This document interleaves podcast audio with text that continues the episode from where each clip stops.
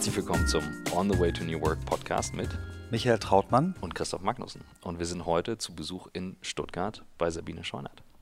Hallo ihr beiden. Daimler. Wie darf ich dich vorstellen? Ähm, CDO, ich hätte es jetzt so zusammengefasst, Chief Digital Officer. Wie ist es offiziell bei euch intern? Oh, offiziell ist der Titel sehr lang. Also ich kümmere mich um die Digitalthemen für das ganze PKW-Geschäft bei uns hier für den Vertrieb und Marketing. Sehr schön, sehr schön. Vielen Dank. Schön, dass du da bist. Wir sitzen hier in einem eurer Meetingräume in, ich glaube, Stuttgart Downtown. Herrliches Wetter draußen. Falls im Hintergrund ein Krankenwagen vorbeifährt, das liegt daran, dass hier ein Krankenhaus um die Ecke ist. Und äh, wir lassen uns davon nicht weiter irritieren. Sag doch einfach mal zwei, drei Sätze, sag ich immer zu dir als Person, damit äh, man einordnen kann, wer du bist, was du machst und wie jetzt die Station bei Daimler kommt. Und Michael sagt dann immer, bitte 20, 30 Sätze. Also du hast Zeit. Ja, zu meiner Person. Ähm, ich bin, glaube ich, eine der wenigen Frauen in der Automobilindustrie. Ähm, habe viel ähm, gesehen, München, Paris, äh, war in Shanghai, bin jetzt in Stuttgart, hier in dem schönen äh, Stuttgart, wie du sagst. Ähm, bin ähm, ja nach dem Studium dann über unterschiedliche Stationen äh, bei HP dann zu BMW eingestiegen nach München. Viel, viel länger hängen geblieben, als ich je gedacht habe bei meinem ersten Arbeitgeber.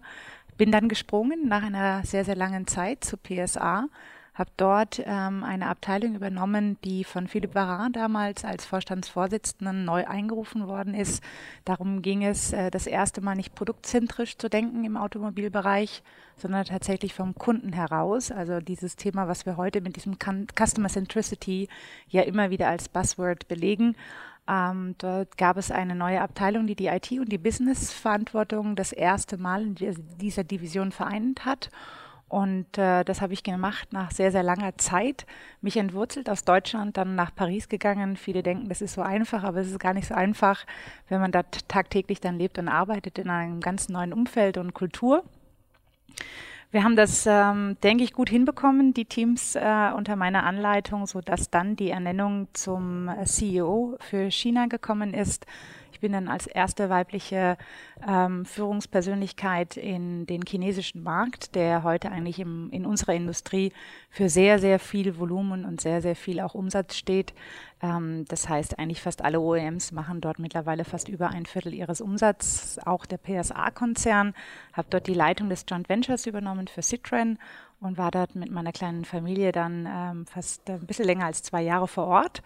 Und dann kam der Call dieses wunderschönen Unternehmens hier in Stuttgart, ähm, von dem Premium-Anbieter, den ich doch schon ein bisschen verfolgt hatte in der letzten Zeit, weil er sich so wahnsinnig stark geändert hat ähm, von seinem damaligen Image zu seinem heutigen. Und ähm, war auf der Suche nach einem einer Person, die genau das gemacht oder machen sollte, was ich ja schon mal bei PSA verantwortet hatte für sechs Jahre, nämlich das Business und die IT nah zusammenzubringen und wirklich kundenzentrisch Ansätze nach vorne zu treiben in der gesamten digitalen Transformation. Ja, und äh, den Flug habe ich angenommen, ähm, hierher zu kommen, in die Interviews zu gehen und äh, habe dann das Rennen gemacht, ähm, was mich bis heute wirklich freut, weil es meines Erachtens momentan eines der Jobs ist, ähm, der wirklich einzigartig ist, nachdem wir so viel gestalten werden für die Zukunft. Ja, also bin ich heute dort genau, wo ich sein möchte. Toll. Vielleicht Fangen wir mal mit Automobilindustrie allgemein an. Ich habe ja auch eine kleine Vergangenheit da, darf jetzt auch schon seit vielen Jahren beratend für die Industrie tätig sein als Frau. Was hat dich da hingetrieben und was hat dich gehalten, beziehungsweise warum bist du nicht weggelaufen schreiend? Jetzt könnte ich äh, ganz unterschiedliche Ansätze wählen. Sicherlich ist man in Deutschland immer ähm, extrem weiterhin sehr, sehr stark autoaffin. Das sind die Franzosen in einer ganz anderen Art und Weise. Aber auch ich war das. Ich glaube, ich war vom Standort München damals schon. Mein Bruder war ähm, dort äh, aktiv, aber eher sportlich aktiv. Und ähm, ich kannte München von Besuchen mit meinen Eltern. Mich hat der Vierzylinder immer irgendwie begeistert angezogen. Und ich habe natürlich auch durch dieses mathematische Studium mit äh, Wirtschaftsthemen ja dort dann mir Gedanken gemacht, was mache ich? Also gehe ich irgendwo in Rückversicherer rein, mache ich Banken, gehe ich vielleicht doch in die Automobilindustrie und das muss man einfach wissen. Die Automobilindustrie hat in Deutschland einen wahnsinnig hohen Stellenwert und mich hat das als junges Mädchen gereizt. Ähm, ja, und das wahrscheinlich aus unterschiedlichen Perspektiven. Ähm, wie gesagt, deutsch geprägt, sicherlich äh, einen großen Bruder zu haben. Das heißt, eher mit Autos zu spielen als vielleicht mit anderen äh, okay. Themen.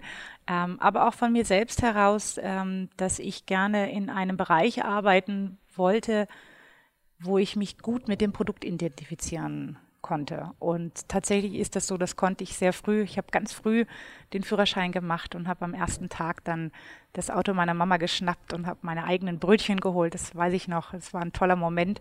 Das heißt, ich war schon immer sehr, sehr automobil äh, eingestellt und äh, habe das eigentlich bis heute so weitergemacht. Und das Thema Frau in der Automobilindustrie in den Jahren, in, in denen du jetzt in der Industrie bist, hat sich da viel verändert? Würdest du sagen, ihr steht noch am Anfang, müsst noch kämpfen dafür, dass ihr auf vergleichbaren Positionen genau gleich viel verdient, dass ihr bestimmte Jobs überhaupt machen könnt? Oder würdest du sagen, dass da jetzt schon in den letzten Jahren viel passiert ist? Ich glaube, dass es äh, in den letzten Jahren tatsächlich Veränderungen gegeben hat. Jetzt muss man wissen, dass wahrscheinlich ja nicht jeder, so wie ich, äh, da rangeführt worden ist oder die Begeisterung für so, einen, so eine Branche ähm, in sich hat äh, ja auflodern äh, äh, gespürt. Und dementsprechend, äh, es gibt ganz, ganz tolle, viele unterschiedliche Industrien und ähm, es ist für, mir, für mich schon eigentlich äh, Sinn, ja, ich sage jetzt mal, es macht schon Sinn, dass äh, auch viele Frauen andere Bereiche suchen jetzt als die Automobilbranche. Ähm, wenn man in Frankreich lebt, was ich ja dann auch viele Jahre getan habe, ähm, gibt es die ganze Luxusbranche. Das heißt, meine, äh, mein weiblicher Freundeskreis war eher dort dann und das auch sehr mit gutem Recht, also sich nochmal mit den Luxusmarken zu identifizieren im Sinne des Produkts ist noch einfacher wahrscheinlich. Ähm, aber ich denke, insgesamt tut sich da viel ähm, sei es in den ganzen MINT-Fächern. Ähm, ich hatte auch in meinem Mathematikstudium waren wir natürlich auch nicht unbedingt mehr Frauen als Männer. Ähm, aber ich denke, da tut sich viel durch einfach Aufklärung, durch die Möglichkeiten des Interesses. Äh, das Internet hat viel, viel bewegt, dass auch junge Mädchen ähm, Begeisterung finden für Themen, wo sie vielleicht jetzt nicht aus ihrem Umfeld ähm, ja, hingestupst werden. Aber insgesamt denke ich mal, ähm, es wird oft ähm, immer kritisch wieder betrachtet. Und ich glaube, das ist tatsächlich auch eine sehr deutsche Sicht auf die Dinge. Ähm, in anderen Ländern, gerade in China, ähm, die wenigsten wissen das, aber gibt es das eigentlich diese ähm, wirklichen gleichen Chancen für alle? Sehr viele Frauen in absoluten Top-Führungspositionen, in Frankreich ebenso. Ich denke, tatsächlich muss Deutschland aus ganz unterschiedlichen Richtungen da noch Hand anlegen, sei es im Bereich der Erziehung, ähm, die Kitas, glaube ich, sind sehr, sehr stark ausgebaut worden. In Deutschland ist viel passiert. Aber wenn man dann wieder in das Schulsystem reinschaut, ähm, ist es natürlich für arbeitende Mütter, egal in welcher Industrie, einfach nicht machbar, wenn das Kind um 12 oder um 12.30 Uhr eins aus der Schule kommt. Und ich denke, da gibt es noch einiges zu tun, aus unterschiedlichen Bereichen, sei es aus der Politik, sei es aus der Gesellschaft heraus, aber auch zum Teil von den Frauen, die ähm, für sich dann auch ihren Weg äh, gehen und sich da nicht von abkommen oder das, von abhalten lassen. Ich bin da gerade drüber gestolpert, als du gerade gefragt hattest. Ähm, es gibt einen Talk von Google, von der ähm, Cloud-Chefin Diane Green. Green, die ähm, saß auf der Bühne mit den vier oder fünf Top-Führungskräften bei Google zum Thema äh, künstliche Intelligenz. Alles Frauen, ausnahmslos. Mathematikerin, Physikerin, Biologin. Und was ich sehe, ist eben, welche Bereiche da gerade zusammenfließen.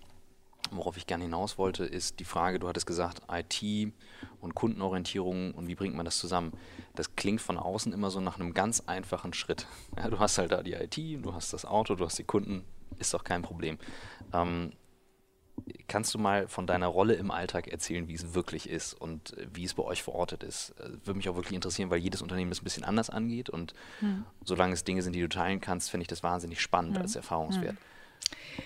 Ich gehe mal aus der Situation heraus, nicht im Silicon Valley ansässig, also ein neues Startup, was sich gründet, was mit ganz neuen Arbeitsmethoden schon arbeitet, äh, vielleicht seit sieben, acht, neun Jahren auf dem Markt ist, sondern ähm, Deutschland ist ja geprägt durch eigentlich die, die Industrie, die viele, viele Jahre schon und viele Jahrzehnte aktiv ist.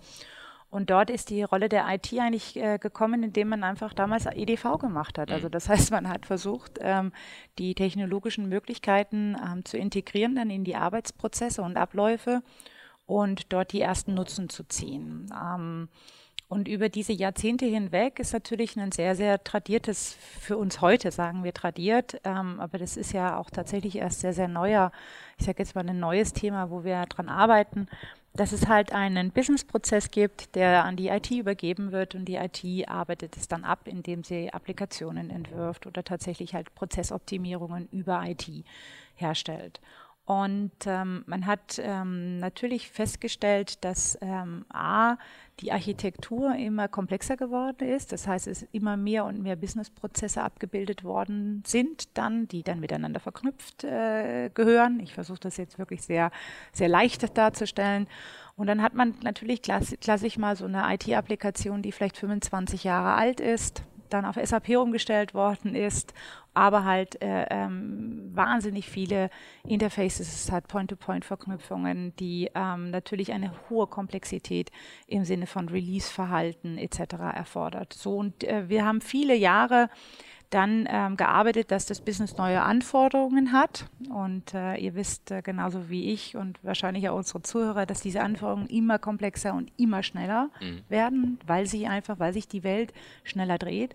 Ähm, wird das dann oder wurde das reingegeben in die IT als Bedarfsanforderungen, die dementsprechend umgesetzt werden müssen. So entstehen Backlogs, Backlogs für Releases, die einfach sofort abzuarbeiten sind oder welche, die dann wirklich down priorisiert werden. Und man hat gemerkt, dass das funktioniert einfach nicht mehr. Man kann dieses Konzept Business-Anforderungen über den Zaun werfen, sagen wir manchmal so nett in die IT und die IT setzt es dann um und sagt dann irgendwann, wann es soweit ist, dass das keine richtige Arbeitsmethodik mehr ist. Und demzufolge sind aus alten Wasserfallkonzepten dann die agilen Arbeitsmethoden geworden, also agil zu arbeiten, über Scrum-Teams dann tatsächlich äh, ähm, sehr schnell ähm, zu releasen. Und wenn man sich die Amazons anschaut, ich glaube, die waren jetzt tatsächlich letztes Jahr bei 23 Sekunden, releasen die das gesamte weltweite System immer wieder mit neuen Features. Ideen und Features, mhm. ja, ähm, dann findet man wahrscheinlich heute keinen einzigen DAX-Konzern, der natürlich nur annähernd für seine gesamten weltweiten Applikationen auf solche Werte kommt. Und da müssen wir hin. Ich meine, der Wettbewerb zeigt uns, dass uns genau dort ähm, Risiken und Gefahren lauern, die wir zu beherrschen haben. Und dementsprechend ist auch die Transformation natürlich so eine große aktuell innerhalb nochmals nicht nur unsere Industrie, der Automobilindustrie, sondern meines Erachtens den gesamten Industrien, die wir haben weltweit, um genau auf diesen newest, also latest äh, Möglichkeiten genauso mitarbeiten zu können und dementsprechend mitzustreiten können. Mhm. Vielleicht erzählst du uns mal oder unseren Hörern vor allen Dingen auch, ähm, wie dein Bereich sich eigentlich strukturiert. Wer sind so die Stakeholder im Unternehmen, mit denen ihr agiert? Was sind so die Kernthemen, die euch gerade treiben? Mhm. Also die digitale Transformation ist natürlich bei uns im gesamten äh, Konzern unterwegs. Also alle Bereiche sind aufgefordert und aktiv daran, ähm, diese digitale Transformation nach vorne zu treiben. Ähm, unter anderem ist das ganze Thema digital auch äh, integriert worden in unsere Leadership 2020 äh, ähm, Values, die wir geschaffen haben bottom-up übrigens aus dem Konzern, also keine Strategie, die top-down vom Top-Management kam, sondern erstmalig wirklich von den Mitarbeitern erarbeitet wurde. Und äh, ja, heute sind dort alle Bereiche aktiv, sei es die Entwicklung, die Forschung, der Einkauf, also wirklich alle. In meinem Bereich ähm, für den Vertrieb und Marketing ähm, gibt es circa so an die 2000 Mitarbeiter weltweit. Wir haben unsere kleinen ähm, MPCs, kleine große MPCs, je nach Größe, das heißt unsere Landesgesellschaften, wo wir vertreten sind. Und dort gibt es jeweils IT-Chefs, wir haben ähm, die Zentralapplikationen, die heute zum Beispiel Auftragsanforderungen äh, ähm, an die Werke platzieren, aber auch die gesamte ähm, Service- und Parts-Management-Thematik, um unsere äh, Parts-Warehouses äh, ähm, dementsprechend so zu steuern, dass der Kunde, und da kommt es halt immer wieder, dann tatsächlich in binnen kürzester Zeit Services und Pro Produkte von uns zu seiner Zufriedenheit äh, geliefert bekommt. Und dort arbeiten wir mittlerweile in vielen Bereichen sehr intensiv mit dem äh, Businessbereichen, also den angrenzenden Businessbereichen zusammen. Wir sind sogar so weit gegangen, dass wir im Bereich der Internetumstellung, wir haben unsere gesamten weltweiten ähm, Internetseiten, also was man kennt aus der Mercedes-Benz.de, ähm, auf eine neue Technologie umgestellt. Auch dort war es uns wichtig, aus monatlichen Release-Zyklen ähm, herauszukommen und tatsächlich mal wöchentlich releasen zu können, wenn wir Anforderungen haben. Und nochmals, ich weiß, dass wir damit immer noch nicht im Bench sind, der großen äh, digitalen Player, aber wir wollen da wirklich runter auf äh, Tagesweise. Und das haben wir zum Beispiel gemacht, indem wir eines der größten Swarms äh, äh gegründet haben bei uns im Konzern, eine Swarm-Organisation, wo Business und IT nicht nur zusammen sitzt in der gleichen Räumlichkeit, sondern auch tatsächlich in einer End-to-End-Verantwortung ganz neue Rollen ähm, übernommen hat und dementsprechend hier für diese neue Internetseiten die Umstellung der alten Technologie auf die neue Technologie. Ähm, ja, und ich denke, ein schönes Be Beispiel auch für den Erfolg von solchen Umstellungen dann auch in Arbeitsmethodik ist, wir wollten am Anfang dann mal ähm, vier Länder, das war schon eine große Nummer, im Jahr umstellen und haben dann tatsächlich in weniger als sechs Monaten über 20 geschafft, mit ganz neuen Ansätzen, indem man sagt 80-20, ein kleines MVP gebaut, sich darauf konzentriert, dann auch wirklich Standardisierungen vorgenommen hat, aber auch nochmals tatsächlich Business und IT an einen Tisch unter ein Dach gebracht haben, um in neuen Arbeitsmethodiken solche tolle er Ergebnisse dann zu erzielen. Die, ich habe gerade ein Bild vor Augen, ähm, die Herausforderung, auf einmal dann Softwareanbieter und Hardwareanbieter parallel zu sein. Ne? Also Automobil, Automobilproduktion, lange Zyklen und parallel eine Organisation zu haben, die mit Software umgehen kann. Das sind ja zwei völlig unterschiedliche Kulturen, die da aufeinander prallen. Ähm, mich würde mal wirklich Alltag interessieren, wo du sagst, okay, das ist mal so ein typischer Reibungspunkt, wo ich gemerkt habe, ui, ähm, schwierig. Also äh, was ich äh, gerade geschildert habe, wenn wir so neue Projekte haben und dann auch die Teams merken, äh, äh wie erfolgreich sie sind äh, mit den neuen Ansätzen, ähm, das ist äh, the sunny side. Mhm. Ähm, aber sie haben natürlich oder wir haben äh, weiterhin große traditionelle Applikationen laufen. Ich hatte eine schon erwähnt, dass die Applikation, die unsere, ähm, unser gesamtes Ordering einsteuert in die Werke weltweit. Und ähm, dort sind wir wahrscheinlich noch nicht so weit wie in den mhm. anderen Technologien. Und dort gibt es natürlich auch mal Krisen und da gibt es mal Dinge, die nicht so gut laufen. Und ich glaube, wo wir noch den größten Kulturwandel zu, äh, vor uns haben, ist tatsächlich im Krisenmodus. Das heißt, wenn ein Fehler passiert oder wenn ähm, etwas nicht so rund läuft, dass man dann nicht wieder in die alten Muster zurückfällt. Das heißt, dann sagt, ja, was macht jetzt die IT, sondern sich gemeinschaftlich im Boot sofort befindet, um das Thema gemeinschaftlich zu lösen. Ähm, ich denke, das ist äh, mit eines der größten äh, Themen, die vor uns stehen. Alles andere, ich hatte erwähnt, Leadership 2020 ist für uns alle Mitarbeiter im äh, Konzern zugänglich, schafft äh, ähm, wirklich ganz neue Möglichkeiten, auch in der Form, wie wir miteinander zusammenarbeiten, aber auch wie Führung gelebt wird und wird insgesamt sehr positiv äh, aufgefasst. Ich würde es reduzieren darauf, wie verhalten wir uns in dieser Kultur, wenn es dann mal zu schwierigen Momenten kommt. Das heißt, der berühmte Failure kommt, mhm. haben wir da schon die Kultur dann dementsprechend auch positiv damit umzugehen ähm, oder verfallen wir dann nochmal in die alten Rollen zurück? Für mich, denke ich mal, so ein bisschen aus dem Tageserlebnis her sehr, sehr viel Positives, mhm. was stark überwiegt. Aber dann in den Momenten, wo es dann mal kritisch wird, ich glaube, da müssen wir noch dann für uns selbst, jeder mhm. an sich arbeiten, dass wir dann nicht in die alten Rollen zurückfallen.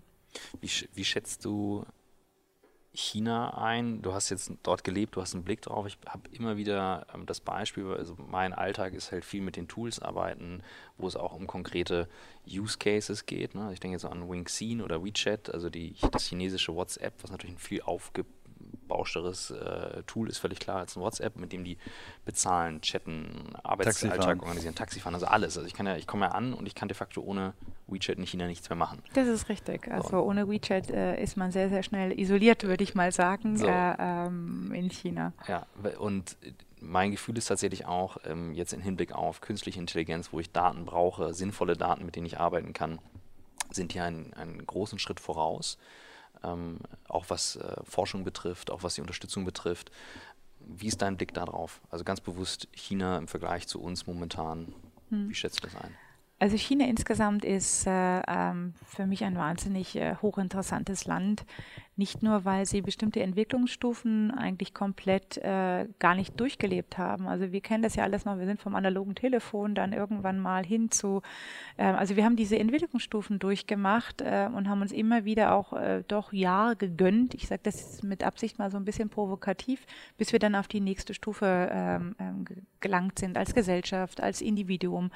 Und China ist, ähm, wenn man das so betrachtet, komplett halt neu schräg eingestiegen. Das heißt, nutzt heute äh, in einer Form ähm, die digitalen Möglichkeiten, die ich glaube, in der Form wahrscheinlich ähm, stark nochmals äh, ähm, schon auch in emerging, insbesondere in den emerging countries äh, äh, wiederzufinden sind. Aber das heißt, ähm, springt nicht so hin und her zwischen dem Alten und dem Neuen. Da gibt es halt nur das Neue. Und in dem Neuen, was sie tun, sind sie in einem sehr geschlossenen Ökosystem in hm. China. Ja, das darf man nicht vergessen.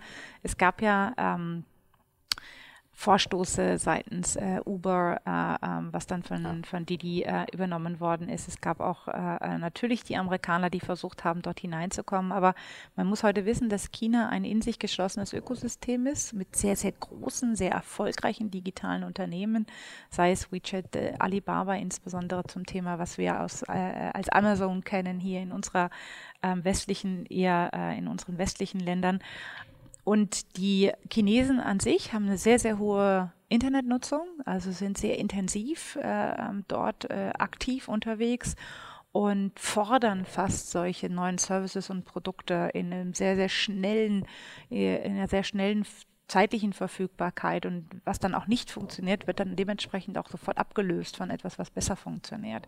Also China ist für mich ähm, eines der Länder, die äh, in wenigen Jahren immense Entwicklungsschritte äh, genommen haben und das tut sie aktiv aus sich heraus. Ja, also indem sie nicht das weltweite Angebot ähm, unbedingt nutzen, sondern wirklich aus sich heraus.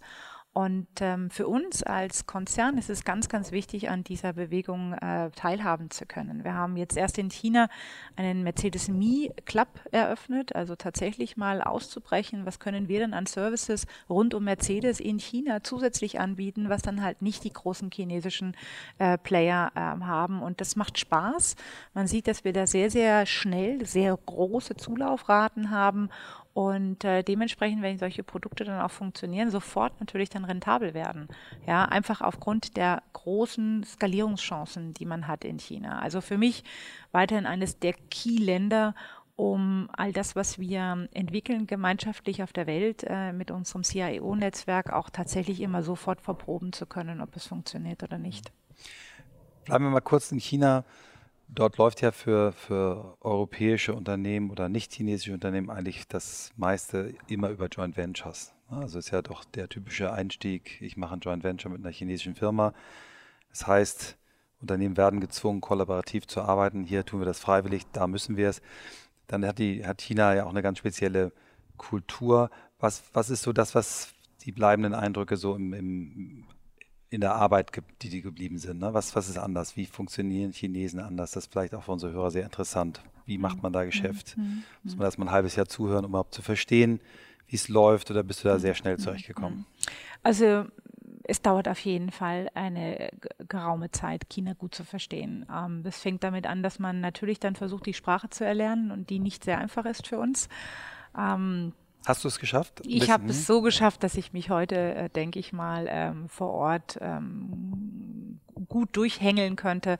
Aber es hat nicht gereicht, um da, ich sage jetzt mal wirklich auf der Geschäftsebene Verträge auszuhandeln oder tatsächlich strategische Prozesse nach vorne zu treiben. Aber es hat ausgereicht, um mich zumindest mal in der Stadt und in dem Land, äh, wenn ich alleine unterwegs war, ähm, ja, ganz gut durchzu, ganz gut durchzuboxen. China macht für mich ähm, eines aus bis heute, das ist deren absolute Stringenz. Also ähm, wahrscheinlich natürlich politisch geprägt auch und äh, dementsprechend über viele auch die ganze Art und Weise, wie das äh, Bildungssystem aufgebaut ist. Aber die Chinesen sind sehr, sehr fokussiert. Also erstmal sehr ähm, dediziert, wenn es zum Thema Arbeiten geht, aber auch Erfolge zu haben, gut zu sein in dem, was man macht. Ähm, und dann mit einer sehr hohen Stringenz äh, dort auf den Themen bleibt und die auch wirklich bis zum Erfolg führt.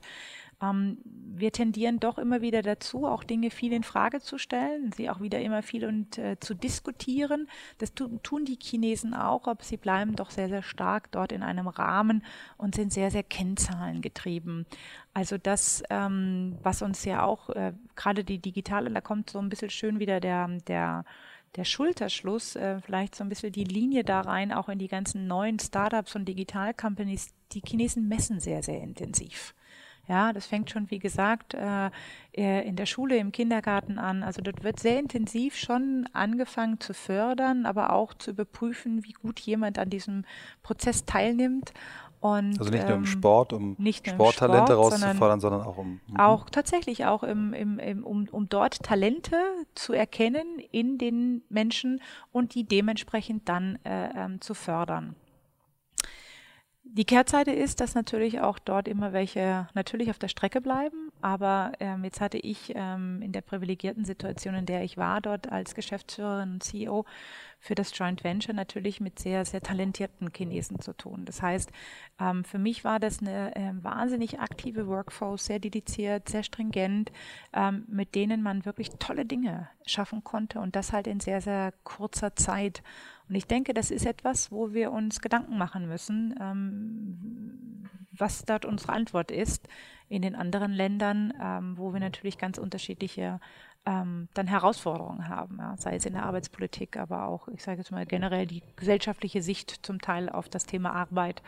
Und ähm, insofern ist das mit unter anderem, denke ich mal, eines der heutigen Erfolgsfaktoren für den chinesischen Markt, warum, warum es dem Land so gut geht nochmal das ökonomisch, möchte ich unterstreichen, so gut geht und äh, dementsprechend, warum man auch dort diese hohen Wachstumsraten erzielt hat.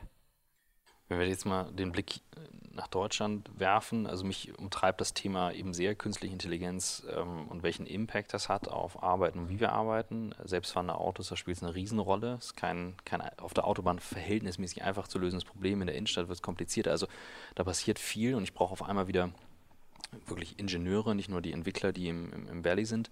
Ähm, und ich war fasziniert, du hast einen Talk gehalten, ich muss gerade überlegen, wo habe ich das gesehen?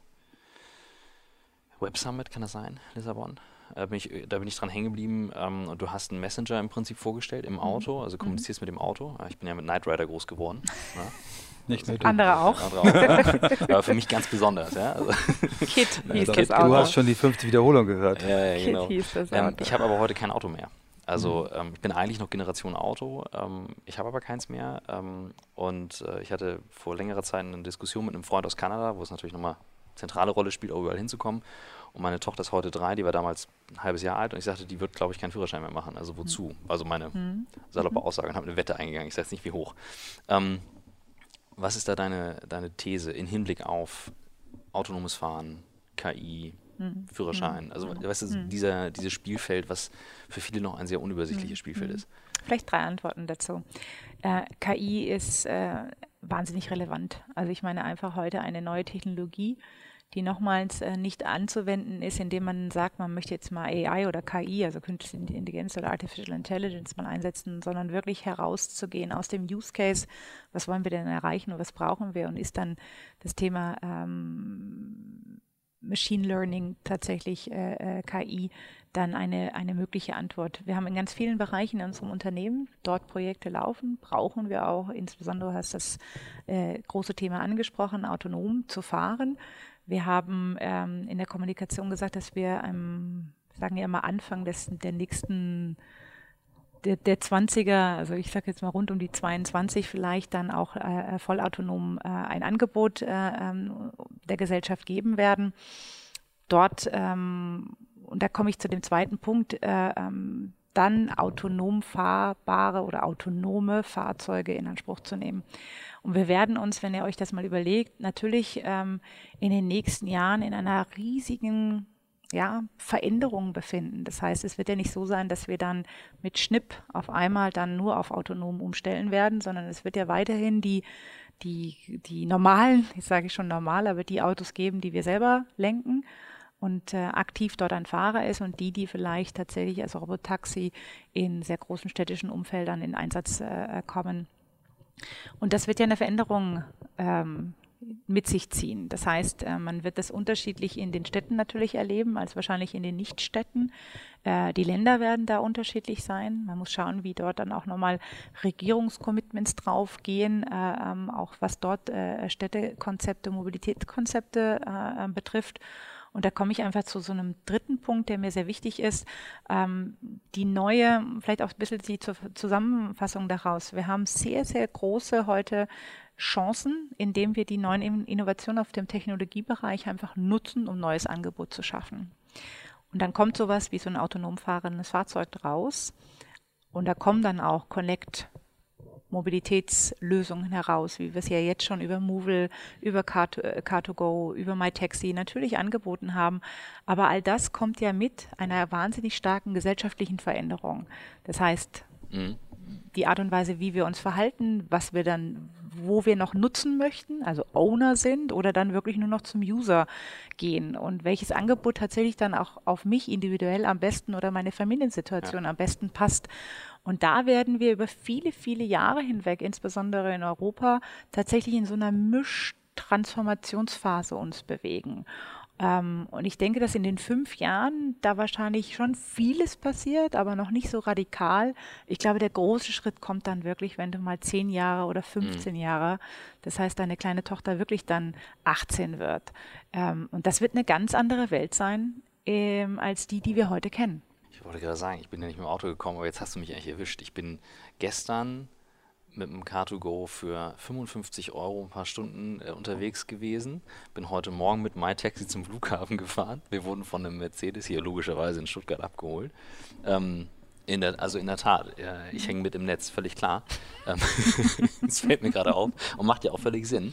Ähm, ich, also mein, mein, meine Wette darauf, ähm, jetzt auch gerade so im Hinblick auf die Technologien, die kommen, ich könnte mir vorstellen, also was, was ich jetzt gemerkt habe, auch bei der ganzen Tesla-Diskussion, ihr seid ja mit ähm, auch an, an, an Tesla, glaube ich, recht früh beteiligt gewesen oder habt euch mit, mit beteiligt. Aber wir, wir waren, wieder getrennt. genau, und haben uns wieder getrennt. Genau.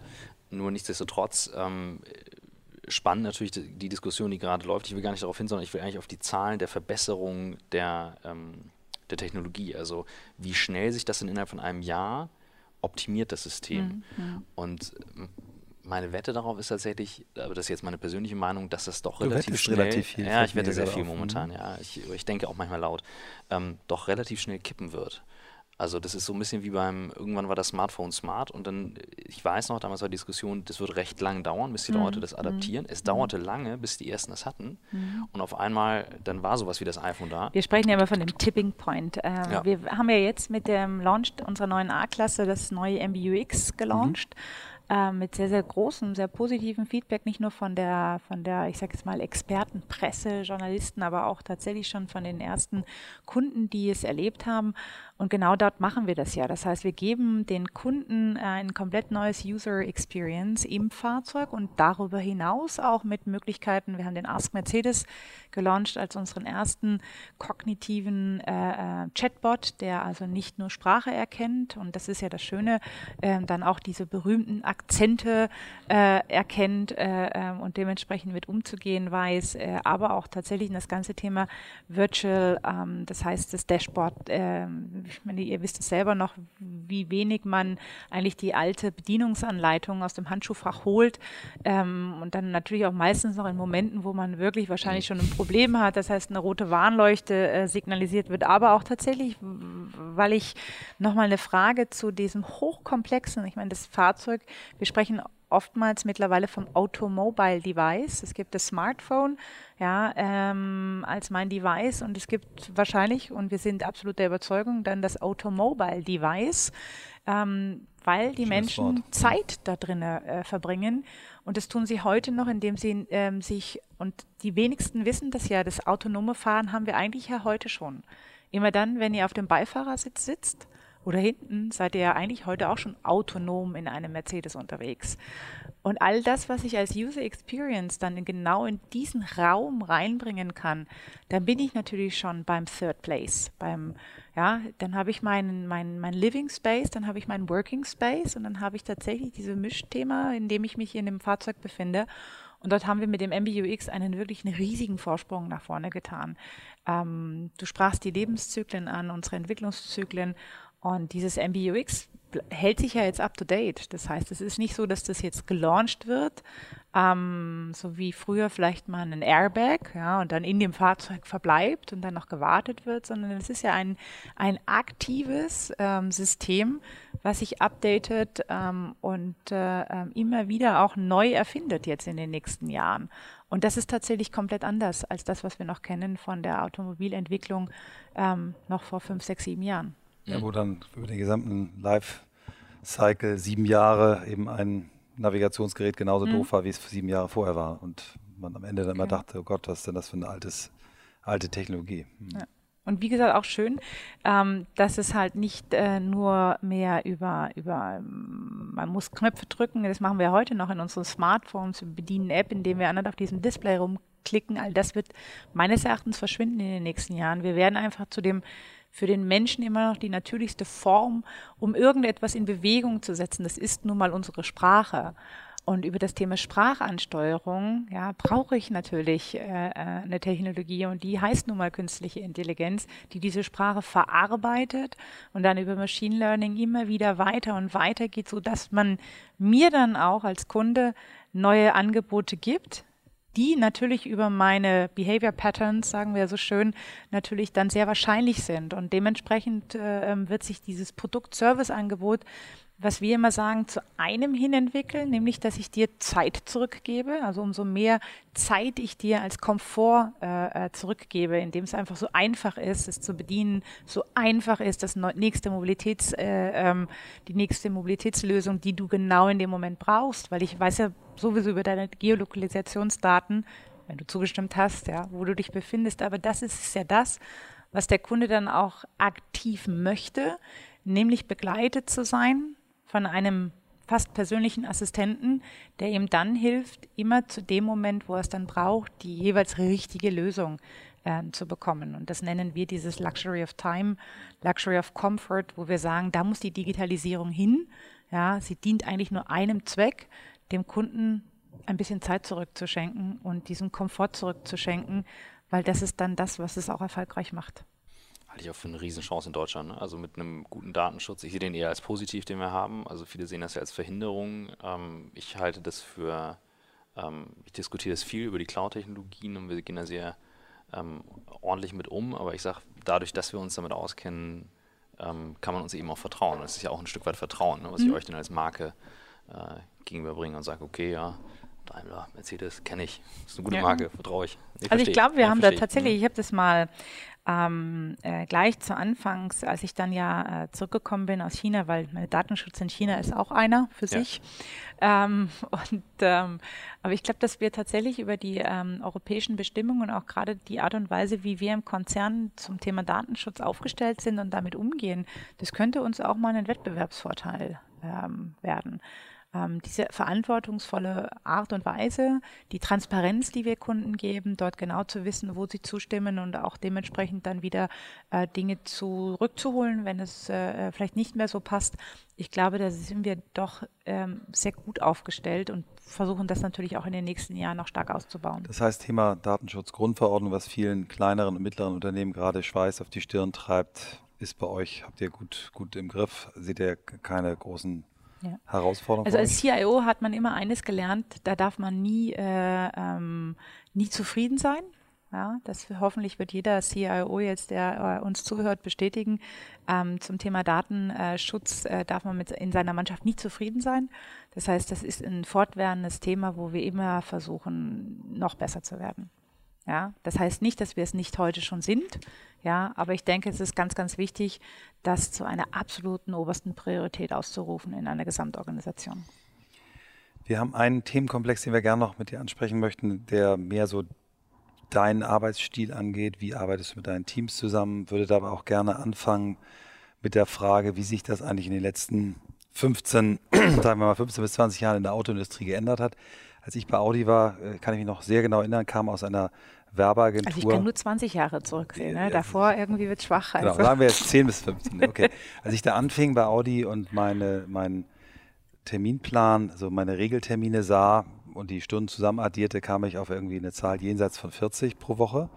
Dann sagten, ja, du kannst auch mal jemanden zum Meeting schicken und musst nicht zu jedem hin, aber äh, eigentlich war es so, ab 8 Uhr getimed bis meist 17, 18, 19 Uhr und ich konnte eigentlich nur vorher und nachher arbeiten und war dann abends frustriert, damals schon 2002 über 200 bis 300 E-Mails am Tag. Habe natürlich ein tolles Team gehabt, das mir geholfen hat. Er hatte das Gefühl, Tod durch E-Mails, Tod durch PowerPoint, Tod durch Meetings. Ich hatte diese Begriffe damals noch nicht, aber das war mein Gefühl. Hat sich da was getan? Ist die Autoindustrie anders geworden oder ist das immer noch ein bisschen so? Und die ehrliche Antwort, die ist wichtig, authentisch. Ach ja, was hat sich daran, also ähm, so und so, würde ich sagen. Ähm, es hängt, ähm, jetzt habe ich einen sehr großen Bereich, den ich verantworte und ähm, tatsächlich ist, passiert dann eines, ähm, man hat die Chance, das viel stärker aktiv gestalten zu können.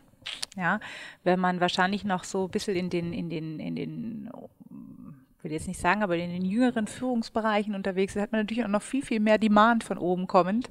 Ja, da mag ich jetzt nicht drüber äh, sprechen, aber ich habe in meinem Bereich schon eines versucht, dass wir Kommunikation sehr ernst nehmen. Also das heißt, über welche Kanäle kommunizieren wir? Wie äh, stark erlauben wir Co-Creation? Ja, muss das immer top-down alles erfolgen oder kann das über einzelne Teams heraus äh, ähm, erfolgen? Ähm, Vertrauen ist sicherlich, ähm, ich führe extrem stark ähm, mit Vertrauen, ähm, aber auch einfach sehr klaren Zielen, die ähm, zu erreichen sind. Und dementsprechend dann natürlich, wenn es Probleme gibt, und das mag ja nicht immer nur Eigenverschulden sein, aber dann halt intensiver reinzugehen. Ähm, wir haben ebenso eines bei äh, in meinem Bereich gemacht. Wir haben insbesondere, das kennt wahrscheinlich auch jeder, man ist ja sehr stark auch immer wieder mal äh, zwei, dreimal im Jahr äh, auf Offsite-Klausur. Das heißt, überlegt sich äh, die großen strategischen Themen, wie sind wir da unterwegs, passen die Projekte, man spricht über Funktionalstrategien in andere Bereiche hinein. Das sind ja doch sehr, sehr große, wichtige Themen, die dann eine Gesamtmannschaft ausrichten. Und wir haben dort eines äh, von Anfang an eingeführt, wir haben Quality Time eingeführt. Mhm. Jeder Mensch braucht ähm, ich bin absolut davon überzeugt, ähm, auf ganz unterschiedliche Art und Weise. Der eine geht dann joggen, der andere macht seine Telefonate, der andere FaceTimet dann einfach mal nach Hause. Ähm, und jeder Mensch braucht ähm, eine sehr individuelle Form, wo er dann mal für sich auch die Akkus und die Reserven äh, wieder auflädt, Energie äh, äh sich zieht. Und nochmals, ähm, ich glaube, wir waren dort vor zehn Jahren oder 15 Jahren ähm, zu stark in so einem Sog äh, ähm, und auch in so einer Gleichheitsmachung. Mhm. Und ähm, diesen, diese Beachtung auf das Individuelle ähm, ist uns, glaube ich, viel, viel intensiver bewusst geworden. Das sehe ich an mir selber. Also ähm, die Art und Weise, wie ich mich entspanne, ist bestimmt eine andere als vielleicht 80 Prozent meiner Organisation. Und ich glaube, darauf kommt es an. Das heißt, Hochleistung zu, ne, also im, Hochleistungsteam äh, ähm, zu, zu agieren, aber dementsprechend auch für sich selbst zu spüren. Das ist ja immer diese Selbsterkenntnis, ähm, habe ich eine gute Wahrnehmung von mir selbst erst dann schaffe ich es ja eigentlich auch in der Gesamtgruppe dann auch wirklich äh, zum Höchstperformer zu werden. Und ähm, da versuche ich ganz, ganz intensiv ähm, wirklich Wert drauf zu legen, dass uns das nicht verrutscht, sondern dass wir es schaffen, dann nochmals trotzdem weiterhin mit sehr vielen E-Mails, mit sehr vielen Terminen, mit sehr vielen Reisen. Wir sind ja natürlich auch äh, intensiv dann bei den Teams vor Ort. Auch dort ist für mich bis heute der persönliche Kontakt kann kein Jahres Mailing-Kommunikationsliste äh, ersetzen. Ähm, und das fordert Zeit, ähm, viel Commitment und dementsprechend ist es sehr wichtig, dass jeder für sich dort weiß, wie er dann auch seine Akkus wieder aufladen kann. Wie lädst du deine Akkus auf? Das ist ähm, ganz unterschiedlich. Ähm, ich lese sehr, sehr gerne. Durch das Lesen kann ich gut abschalten. Ich bin sehr interessiert. Ähm, immer wieder, du hattest viele Dinge angesprochen. Ähm, wenn dann so Robotics, AI, KI, dieses ganze Thema zum Thema Quantencomputing, kann man tolle Sachen momentan. Ähm, bin ich viel unterwegs, aber ich verbringe einfach auch gerne mal Zeit mit meiner Familie. Also für mich ist eine große, große Energiequelle ähm, meine Familie einfach Zeit mit der zu haben, zu verbringen, zu lachen, gar nichts mal zu machen, wirklich nur auf der Terrasse sitzen jetzt am Wochenende und mal die ersten Frühlingssonnenstrahlen zu genießen. Ähm, aber ich tue dann auch mal Sport. Also wenn ich merke, ich überhitze oder es ist einfach zu heftig, versuche ich schon auch intensiv dort im Winter, im Sommer ganz unterschiedlichen sportlichen Aktivitäten nachzugehen. Das heißt, es ist nicht so eins, ja, es hängt so ein bisschen vom Moment äh, äh ab. Aber dort finde ich oder spüre dann für mich schon so, doch sehr schnell, was ich jetzt gerade brauche, um tatsächlich dann wieder in den guten, guten Modus reinzukommen. Wie, ich habe ich hab die ganze Zeit, als du es gerade erzählt hast, so das, ähm, das Wort Priorisierung ähm, im Kopf und äh, so vom Rausspüren nehme ich dich wahr als jemand, der sehr klar und sehr schnell priorisieren kann, sagen kann, ist wichtig, ist nicht wichtig, ist wichtig. Ich muss an meinem mathematischen Mindset liegen, das 0 und 1, ja, das alte Coden, das ist ja bis heute. Binär, ja, ist ja digital, haben wir es ja. 0 und 1, finde ich gut. Ähm, wie bringst du das den jüngeren Führungskräften bei? Ich beobachte das mal bei meinen jüngeren Teamkollegen, denen fällt das manchmal echt schwer, wo ich sofort draufschaue und sage, warum stresst du dich damit? Es ist überhaupt nicht wichtig. Hm. Ähm, ich glaube, es ist, ähm, es ist ganz wichtig, ähm, in seiner Sache natürlich äh, firm zu sein. Das heißt, zu wissen, was ich da mache und was ich damit erzielen möchte. Und wenn ich die beiden Themen klar habe, und das ist eigentlich das, was ich gerne weitergebe, dann kann ich auch gut entscheiden. Ähm, aber dafür muss ich natürlich die Materie verstehen und dafür muss ich wissen, wo ich hin will. Und umso ähm, weniger komplex und umso einfacher dieses Ziel ähm, formuliert ist, umso besser kann ich wirklich ag agieren und auch dort dann immer wieder in kritischen, man hat ja immer das wieder, also so im persönlichen Leben als auch im beruflichen, hat man immer wieder so Chancen, jetzt zu sagen, ich könnte das so oder so machen, ja. Mhm. Und dann gibt es ja oftmals die Situation, dass dann viele sagen, uh, doch ein Mischweg oder erstmal nach links laufen und doch aber rechts irgendwie noch versuchen mhm. mit irgendwie. Und natürlich gehört dazu dann, ähm, wir sagen immer so ein Stück weit dieser Pioniersgeist, zu sagen, ich habe jetzt einen Weg eingeschlagen und ich laufe ihn jetzt mal, aber auch die Chance äh, zu sagen, oh, das ist der falsche, ich habe jetzt gar kein Problem damit, ihn wieder zurückzulaufen mhm. und doch den anderen Weg zu beschreiten. Das heißt, es ist für mich eine Mischung aus dem Vertrauen in sich selbst und auch dem Mut, das Risiko zu wagen. Also man schreibt das ja immer mit diesem Pioniergeist zu sagen, ich entscheide mich dann dafür und ich laufe den Weg, aber auch das Eingeständnis, äh, und das ist dann wahrscheinlich das Schwerste, wenn man sieht, oh, jetzt habe ich mich vertan, es ist nicht der richtige, ich gehe zurück und kommuniziere das aktiv, damit mir natürlich auch jeder zurückfolgt. Ja, das ist ganz wichtig, um dann tatsächlich ähm, vielleicht den besseren Weg einzuschlagen. Es ist für mich die Mischung ähm, von beiden und dazu gehört, wie gesagt, die, die, die Risikobereitschaft, aber dann auch die Transparenz und das Eingestehen, dass ich die Dinge nicht immer sofort gleich auf den ersten Anhieb Mhm. Sehr schön. Wir haben ein, bist am, am Durchhaben. Alles gut. Wir haben ein Thema und ich wollte das eben bei den Büchern, die du erwähnt hattest, nicht überspringen, aber da hatte ich sofort auch im, im Kopf, wir fragen jeden immer nach seinen äh, besten fünf Büchern, wo du sagst, und das kann alles sein, ne? also von äh, Der kleine wir Prinz haben, bis wir, wir, haben, wir, haben, schon alles dabei gehabt, ähm, wo du sagst, das sind die Top 5 Bücher, die sollte man äh, lesen und gelesen haben. Und am liebsten immer Top 1, wirklich, wo du sagst, Christoph, wenn du heute nach Hause fährst und du bestellst jetzt im Taxi noch ein Buch, dann das. Oh, das ist schwer, weil ganz ehrlich, ich habe, bin gar nicht mehr so stark Bücherleser. Ich habe früher tatsächlich sehr, sehr gerne Bücher gelesen und ich lese weniger und weniger Bücher. Ähm, vielleicht hat das damit zu tun, dass mir die Zeit ausgeht. Mhm. Ja, ähm, aber ich bin tatsächlich eher Konsument geworden von so TED-Talk-Formaten, mhm. tatsächlich Podcasts, ähm, interessante Artikel. Mhm. Ähm, ich schaue mir gerne mal so fünf Minuten Videothemen an. Ähm, also ich bin, bin dort ähm, eher in so einem doch sehr, ja, wahrscheinlich agilen äh, mhm. Buchkonsum äh, unterwegs. Deswegen wäre es eigentlich schade, wenn ich jetzt bestimmte Bücher zitieren würde, die vielleicht jetzt gar nichts mehr mit dem heute äh, zu tun hat. Also ich würde sagen, jeder muss ähm, das für sich entscheiden, ähm, was er zur Hand nimmt. Ähm, ich bin auch weiterhin nochmals, äh, nehme ein Buch mir mit in Urlaub, aber halt tatsächlich, wenn ich jetzt keine freie Zeit habe, schaffe ich kein Buch. Und das ist dann auch uninteressant, äh, am Abend 10, 15, 20 Seiten, 30 Seiten vielleicht zu lesen. Und dann hat man so eine, so eine Haltezeit von, von mehreren Monaten. Ähm, also ich würde mal sagen, äh, jeder muss sein Format finden. Das mhm. wäre meine mhm. Antwort gerne darauf. Ähm, wo er dann genau dort das findet, was ihn interessiert. Und äh, ähm, ich sage immer, Buch war ja auch immer Unterhaltung für mich. Mhm. Ja, man muss da ja auch mal schmunzeln und man muss da ja auch mal Dinge lesen, die vielleicht jetzt nicht so ganz relevant sind, äh, äh, sondern das kann auch tatsächlich mal äh, App-Formate von, ich lese gerne das Handelsblatt zum Beispiel Morning Briefing. Ich mhm. finde, das, was der Herr Steingarter macht, also wirklich ganz toll, in kurzer, prägnanten Form seine Sicht darauf zu schildern, was passiert ist in der Welt. Ähm, solche Formate machen mir Spaß. Also und dementsprechend muss man dann dazwischen abwägen, äh, äh, welcher Zeitpunkt, äh, was passt am besten und äh, was, was suche ich gerade als Information. Finde ich gut. Also wir haben äh, von bis schon dabei und Video, ich bin ja auch ein großer Video-Fan. Ja.